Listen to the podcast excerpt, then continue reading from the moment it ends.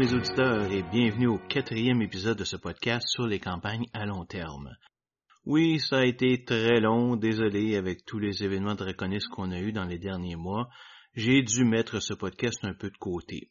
Heureusement, M. Christophe est venu me rappeler à l'événement Amiga 2018 qu'il attendait toujours mes prochains épisodes, et comme on a maintenant un break avant le début du travail pour Draconis 2019, j'ai décidé de m'y remettre.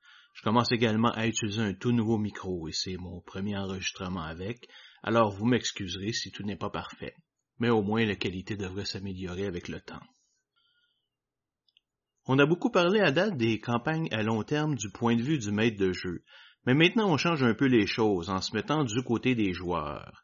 Dans cet épisode, on va donc parler de la création de personnages et qu'est-ce qui fait un bon personnage pour une campagne à long terme. Bien que je sois maintenant principalement un maître de jeu, j'ai passé plusieurs années comme joueur dans les campagnes à long terme de mon ami Sean de 1996 à 2011, donc je pense quand même vous pouvoir vous donner de très bons conseils. Vous pourriez me demander pourquoi faire un épisode complet sur la création de personnages. Après tout, je joue depuis X nombre d'années, je sais comment les créer.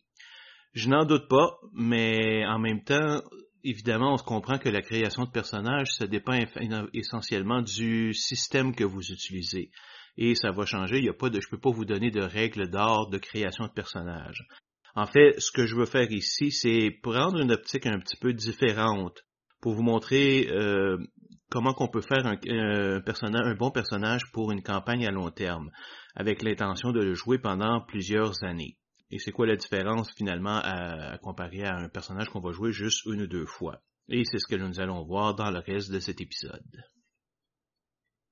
Lorsqu'on crée un personnage pour une aventure de un ou quelques soirs, la vie est belle car on peut faire littéralement tout ce qu'on veut, à condition bien sûr que le système que vous utilisiez vous le permette qu'il ait des côtés amusants et fatigants ou euh, emmerdants est une bonne chose, car cela peut lui donner beaucoup de personnalité.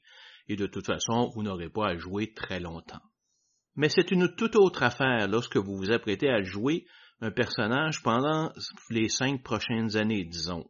En effet, des traits de personnalité qui semblaient super le fun à jouer peuvent devenir très fatigants, très répétitifs, très rapidement, et devenir même un vrai problème euh, qui fait que vous avez plus de, de, joie à le, à le, jouer.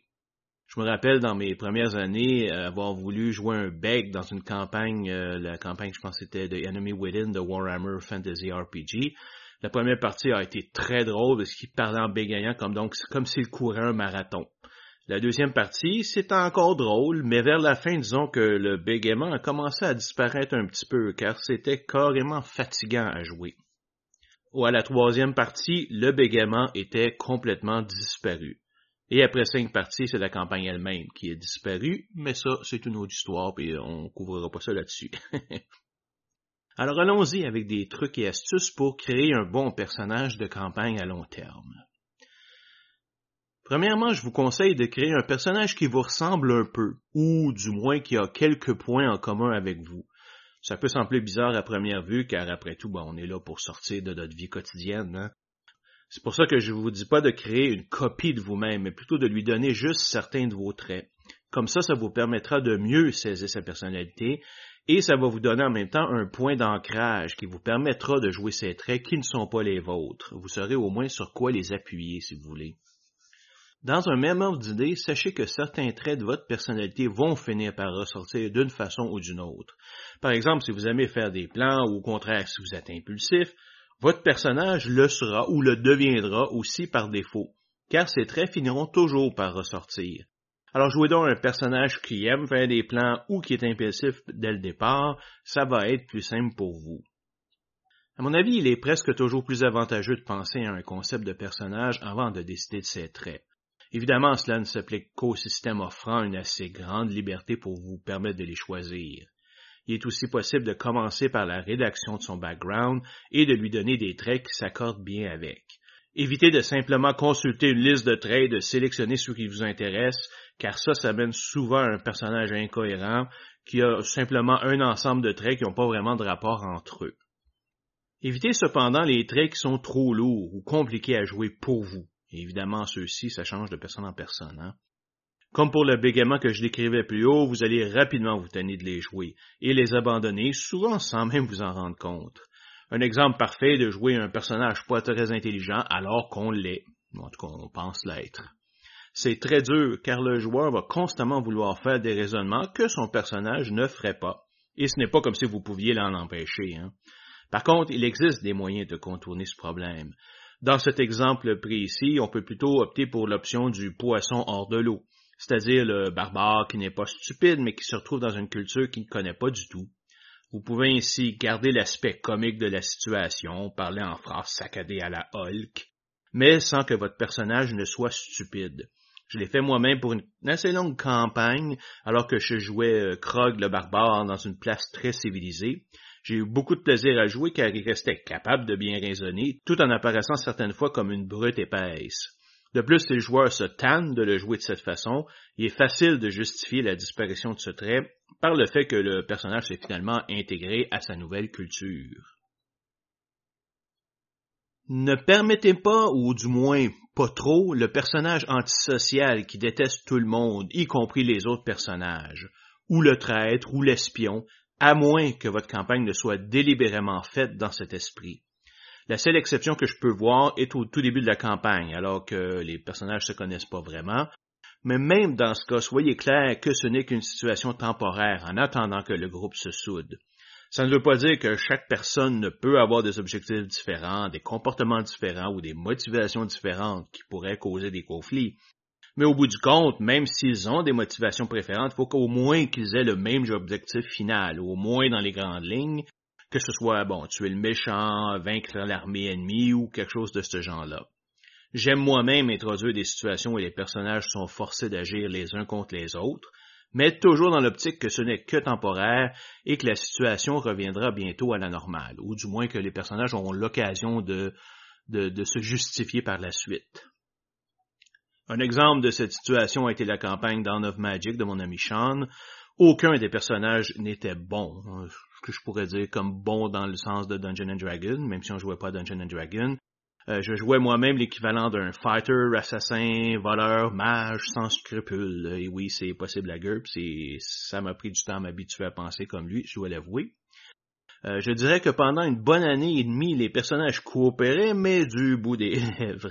Ça a pris un événement qui a failli détruire le groupe pour que finalement ils s'unissent pour de bon dans une cause commune. Mais ce n'était pas un problème car nous savions que ce moment allait arriver et nous étions aussi des joueurs d'expérience qui se connaissaient bien. Donc c'était pas comme si on commençait pas à jouer avec des nouveaux personnages ou des nouveaux joueurs. Toujours dans l'optique que vous allez jouer le personnage pendant plusieurs années et que vous allez le voir devenir meilleur avec le temps, il faut accepter qu'il ne sera pas extraordinaire dès le début et certainement pas dans tous les domaines. En fait, je vous invite à lui faire délibérément place à l'amélioration ça vous donnera ainsi des buts personnels à atteindre en plus des objectifs de la campagne. En raison de cette situation, il est important d'accepter que votre personnage pourrait avoir un rôle moins important dans certains types de scénarios. Après tout, le, maître de jeu peut probablement offrir différents types de scénarios pendant sa campagne. C'est sûr qu'un guerrier sera moins avantagé dans un scénario basé sur la diplomatie, par exemple. C'est aussi le rôle du maître de jeu de s'assurer que chaque joueur ait son moment au soleil. Donc si votre personnage est moins efficace pour le moment, armez-vous de patience, votre moment viendra. Certains pourraient essayer d'éviter cette situation en créant ce qu'on appelle un jack of all trades, c'est-à-dire un généraliste qui est bon dans à peu près tout, mais n'excelle en rien. Ce n'est pas quelque chose que je recommande, surtout si le groupe est nombreux. Car dans ce cas, bien que le jack of all trades puisse toujours faire quelque chose, il y aura toujours quelqu'un qui va être meilleur que lui à une tâche donnée, et comme il est rare que deux de vos personnages aient à faire la même chose au même moment, le généraliste sera toujours désavantagé. C'est toujours l'autre qui va faire l'action. Vous ne pourrez avoir deux personnes qui crochettent la même serrure au même moment, par exemple. Mieux vaut se spécialiser dans un ou deux domaines précis plutôt que d'en connaître plusieurs juste un peu.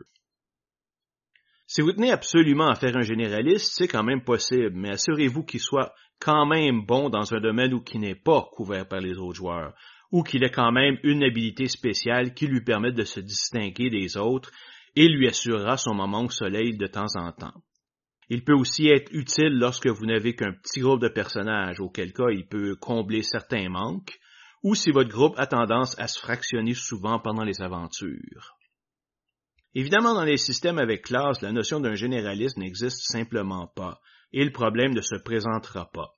À Dungeons et Dragons et Pathfinder, le seul moyen d'approcher ce concept est de créer des personnages multiclasses, et même là, les possibilités sont très limitées. évidemment, avec tous les problèmes que les multiclasses ont, comme le fait que justement, ils ne sont pas, euh, pour une tâche donnée, ils ne sont pas aussi élevés que quelqu'un qui est dédié à ça.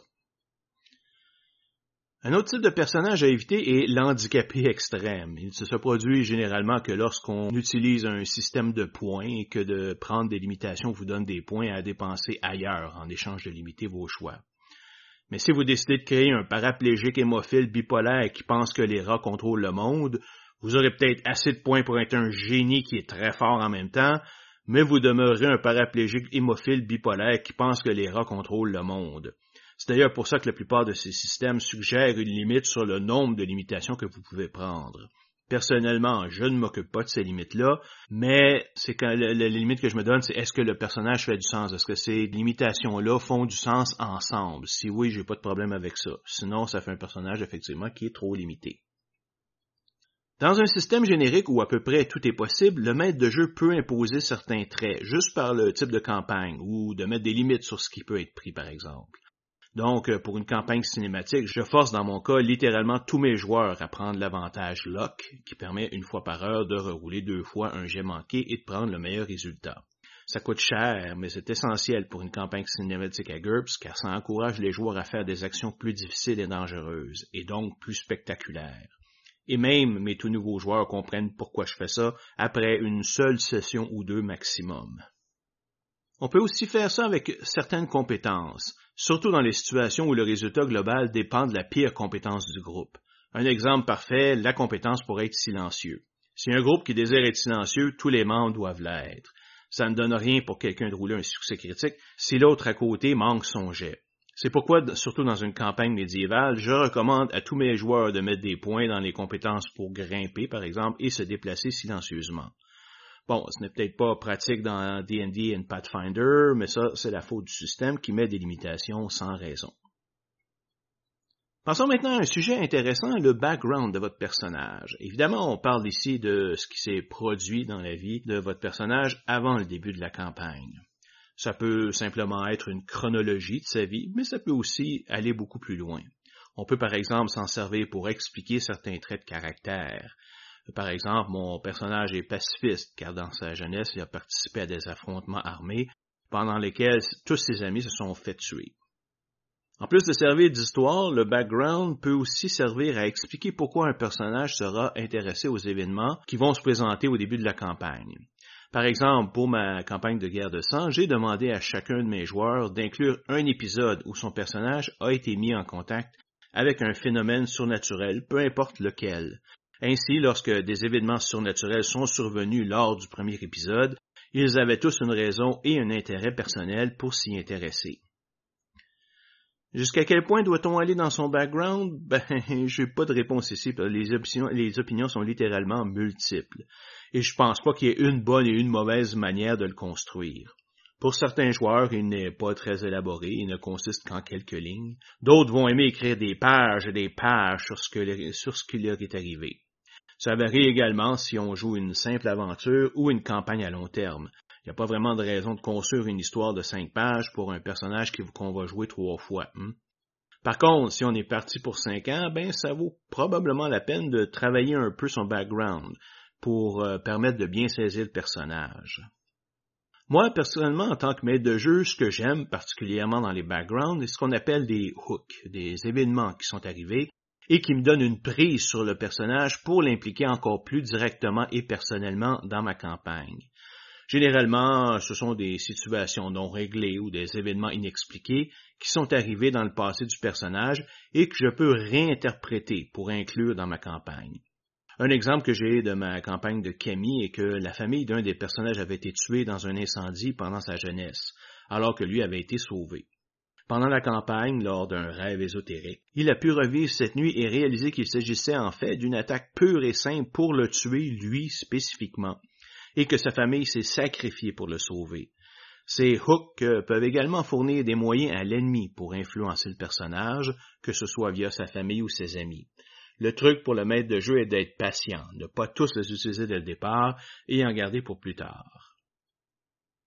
Une situation tout à fait normale, mais je pense en tout cas, est que le background du personnage joue un rôle très important au début de la campagne pour le définir, mais il a tendance à s'effacer par la suite, car le joueur le remplace par ses propres expériences pendant la campagne. Quand cela se produit, c'est le temps pour moi, comme maître de jeu, de réintroduire un ancien rival qui travaille maintenant pour l'ennemi, ou le kidnapping de sa famille, dont il n'a plus de nouvelles depuis longtemps, par le vilain, pour le faire chanter. Votre seule limite, c'est votre imagination.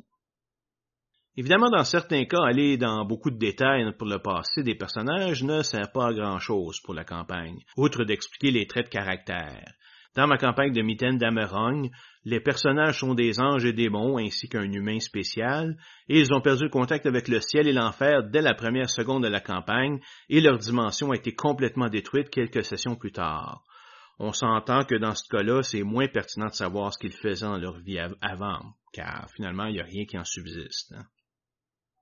Une dernière chose auquel le background peut servir est pour la création de la culture, ou d'une culture en tout cas. Si un joueur décide de jouer un personnage d'une culture différente de celle des autres, vous, en tant que maître de jeu, pourriez lui demander de la décrire, du moins en partie. Évidemment, le, le maître de jeu reste ultimement responsable des choix finaux, mais ça peut vous aider à vous impliquer dans la construction du monde. Bon, on changeons un petit peu de, sujet maintenant. On a parlé de la création d'un personnage comme acte fait de façon isolée par chacun des joueurs. Cependant, dans le cas d'une campagne à long terme, il faut non seulement s'assurer que la plupart des archétypes de personnages soient présents, mais aussi qu'il n'y ait pas trop de dédoublement et que le groupe puisse former un groupe cohérent. Dans une partie de D&D, par exemple, faire vivre un paladin avec un personnage evil ne sera qu'une invitation au conflit, et chacun pourra faire ce qu'il veut à l'autre en disant qu'il ou elle ne fait que jouer leur personnage. Personnellement, ça me met un peu en colère quand quelqu'un me sort ça comme excuse. À moins de jouer une brute épaisse, tous les personnages devraient être capables d'exercer un peu du jot. Hein? Tellement facile après ça de dire « Oh, je le tue, je l'assassine parce que je suis chaotic evil. » Ha ha ha, ben oui, c'est ça. Soyons précis ici, quand je parle d'archétypes, euh, je ne parle pas de classe à la D&D. Bon, les classes peuvent être des archétypes, mais c'est pas nécessairement le cas. C'est pas la, réciproque est pas vraiment vrai. Mais le fait est qu'un groupe a généralement besoin de quelqu'un qui est capable de guérir les autres, par exemple, même si c'est par des moyens non magiques, ou d'être capable de s'infiltrer quelque part, ou d'être bon au combat, ou d'un mage si la magie existe. Non seulement cela offre un plus grand choix d'action aux personnages, mais en plus ça permet d'introduire une meilleure diversité de scénarios pour le maître de jeu. Dans ma campagne de guerre de sang, mes quatre premiers personnages étaient un anthropologue, un inventeur-ingénieur, un chirurgien et un marchand d'antiquités. À cause de ça, pas, pas question de gros combats ou d'infiltration, de stealth ou de section sociale dans la haute société. La première partie de la campagne a donc été axée vers la recherche scientifique et l'exploration. Puis une première joueuse est venue nous rejoindre avec un personnage basé sur l'espionnage et la séduction, ce qui m'a permis de créer ce genre de scénario. Une autre joueuse est venue nous rejoindre avec une voleuse professionnelle et ça m'a permis d'intégrer des scénarios d'infiltration et de vol. Finalement, un dernier personnage s'est joint au groupe, un agent du FBI excellent au combat à l'arme blanche, et j'ai pu ajouter plus d'aspects de combat. Évidemment, le côté scientifique est resté important tout au long de la campagne, car c'était un des thèmes les plus importants, c'est-à-dire le combat entre la science et la magie, mais cela m'a quand même permis d'offrir une meilleure diversité dans les scénarios, en mêlant souvent les genres dans une seule aventure. Une excellente méthode de s'assurer que tous les archétypes sont couverts est de travailler en groupe. La manière la plus complète est de carrément créer les personnages collectivement. Le principal avantage de cette méthode est que les personnages n'ont pas de secret l'un pour l'autre. Quand on utilise un système avec des classes, ce n'est pas très grave, car les personnages d'une même classe se ressemblent pas mal tous. Par contre, dans un système générique où presque tout est permis, les personnages peuvent être vastement différents. Par exemple, euh, avec GURPS, je connais au moins trois méthodes complètement différentes de faire un bon guerrier. Et ce guerrier peut aussi avoir des compétences de voleur, de guérison et de soldat les traits sont aussi complètement différents d'un personnage à l'autre, et il est souvent intéressant de garder au moins quelques aspects d'un personnage privé. Par exemple, dans Guerre de sang, un personnage qui n'a pas été joué très longtemps avait choisi comme événement surnaturel le fait qu'il avait dû manger de la chair humaine teintée de magie du sang pendant la Première Guerre mondiale, et que cela l'avait fait devenir cannibale, bien que ce soit de façon très infréquente, et qu'il avait juste à manger l'équivalent d'un toit. Mais évidemment, c'était un secret pour lui, que le reste du groupe aurait fini par découvrir si les joueurs n'avaient pas été obligés de quitter le groupe après quelques mois. Comme personnellement j'aime garder certains traits secrets, je préconise plutôt le partage des concepts en groupe plutôt que la création des personnages. Les joueurs et le maître de jeu se rencontrent pour discuter de qui veut faire quoi, s'assurer que les archétypes sont majoritairement couverts et qu'il n'y aura pas trop de problèmes de cohésion. Après ça, chacun part de son côté pour faire son personnage. C'est ensuite au maître de jeu de s'assurer qu'il n'y a pas de problème majeur entre les personnages et de prévenir un joueur si les traits de son personnage peuvent causer des problèmes. Tout ce qu'on a discuté jusqu'ici s'applique à des personnages qu'on crée au début de la campagne. Mais n'oubliez pas qu'une campagne à long terme peut durer plusieurs années. Alors oui, il y aura probablement des changements dans les joueurs. Certains devront peut-être quitter, d'autres au contraire vont se joindre. Dans la guerre de sang, nous avons commencé avec quatre joueurs, puis un a quitté huit, neuf mois plus tard, puis un autre a quitté temporairement pour aller enseigner en Égypte, mais juste avant de partir, il s'est fait une petite amie qui est venue prendre sa place, l'espionne dont je parler plus haut. Environ un mois plus tard, une de ses amies euh, à elle, Stéphanie, que vous connaissez peut-être par Draconis, est venue nous joindre, c'était la voleuse. Tout de suite après, un autre joueur s'est joint, mais il a dû quitter après quelques mois. Finalement, notre dernier joueur s'est joint à nous un an et neuf mois avant la fin de la campagne. D'où mon prochain point, comment créer un personnage pour qu'il s'intègre à une campagne déjà en cours. En fait, il y a plusieurs des méthodes dont j'ai discuté auparavant qui s'appliquent toujours, même si la discussion devrait se faire plus entre le nouveau joueur et le maître de jeu plutôt qu'entre les joueurs. La règle d'or est bien sûr d'intégrer un personnage ayant une des domaines d'expertise que les autres n'ont pas, ce qui permettra à ce nouveau personnage de montrer son utilité et donc de se faire accepter. Même si vous décidez que le nouveau personnage ne sera pas aussi fort que les autres, s'il possède des habilités uniques, il pourra creuser sa niche. Deuxièmement, concernant le background de ce personnage, basez-le sur des événements qui sont arrivés pendant la campagne. Cela rendra beaucoup plus facile à justifier son désir de joindre le groupe. Par exemple, si votre groupe a été sur une planète qui a été dévastée par une force inconnue, ben peut-être en est-il le dernier survivant et cherche-t-il vengeance? Quant à la manière d'introduire le nouveau personnage, soyez plus original que de simplement lui faire rencontrer le groupe dans une taverne.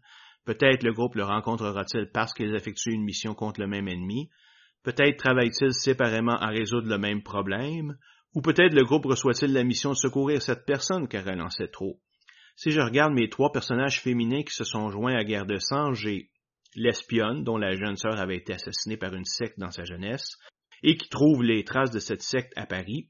Celle-ci est en fait le même secte de magiciens du sang que le groupe Track et ils se sont rencontrés pendant une mission d'infiltration qu'ils faisaient chacun de leur côté. La voleuse a rencontré l'espionne pendant une mission pour voler un artefact dans un musée, en flashback avant même que l'espionne ne joigne le groupe. Puis plus tard, la voleuse s'est fait engager par une mystérieuse comtesse, en fait Elisabeth Bathory, pour suivre le groupe et lui voler un artefact qu'il possédait. Quand elle s'est fait prendre par le groupe, l'espionne a pu intervenir en sa faveur. Pour l'agent du FBI, le groupe avait de gros soupçons que J. Edgar Hoover avait été corrompu magiquement par l'ennemi et cherchait des preuves. En fouillant son bureau, ils ont trouvé des ordres qu'il a émis pour l'arrestation d'une certaine agente Lita Lopez qui aurait tué des collègues pour s'enfuir avec de la drogue. Mais une investigation plus poussée montre qu'il s'agissait probablement d'une conspiration pour se débarrasser d'elle parce qu'elle a probablement des informations compromettantes sur Hoover, ce qui était effectivement bien le cas. Donc, après que le groupe l'ait trouvé, elle les rejoint pour se protéger. Il est très normal que dans un souci de vérisimilitude, certains personnages soient méfiants d'un nouveau personnage rencontré comme ça. Et je parle ici bien des personnages, hein, pas des joueurs. Après tout, certains peuvent être paranoïaques.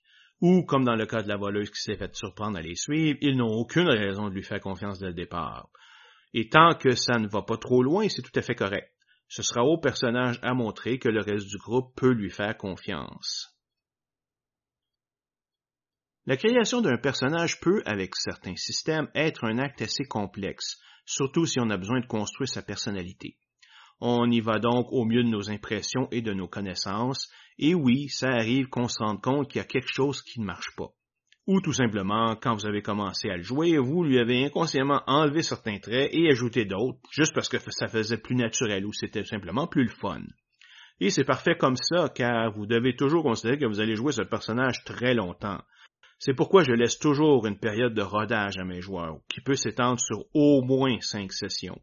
Après cette période, je revisite chacun des personnages avec leurs joueurs et on regarde s'il y a des ajustements à faire ou des choses qui ne fonctionnent pas ou sont moins intéressantes à jouer qu'il n'y paraissait initialement.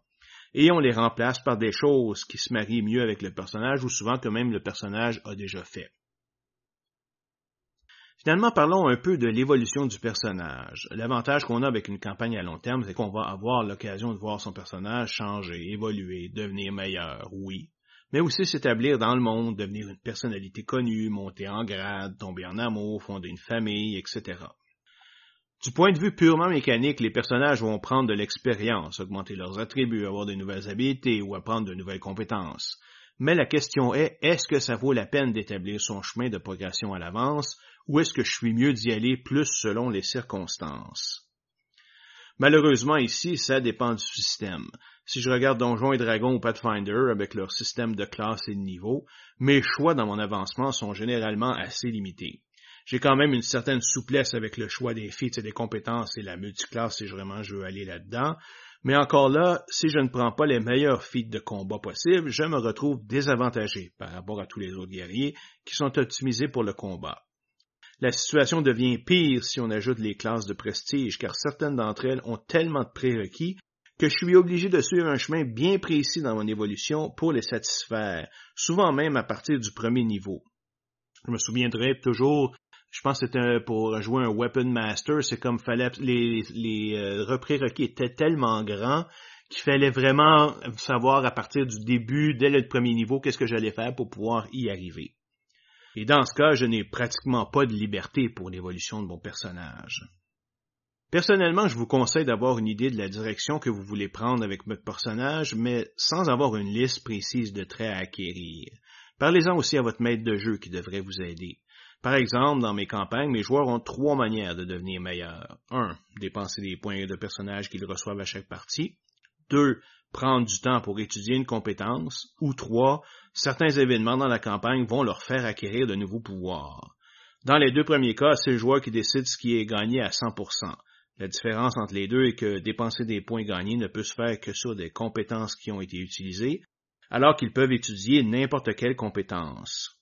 La troisième, par contre, est de mon ressort comme maître de jeu, mais je vais cependant leur demander quelle est la direction ils ou elles veulent prendre avec leur personnage, et leur donner des pouvoirs en conséquence.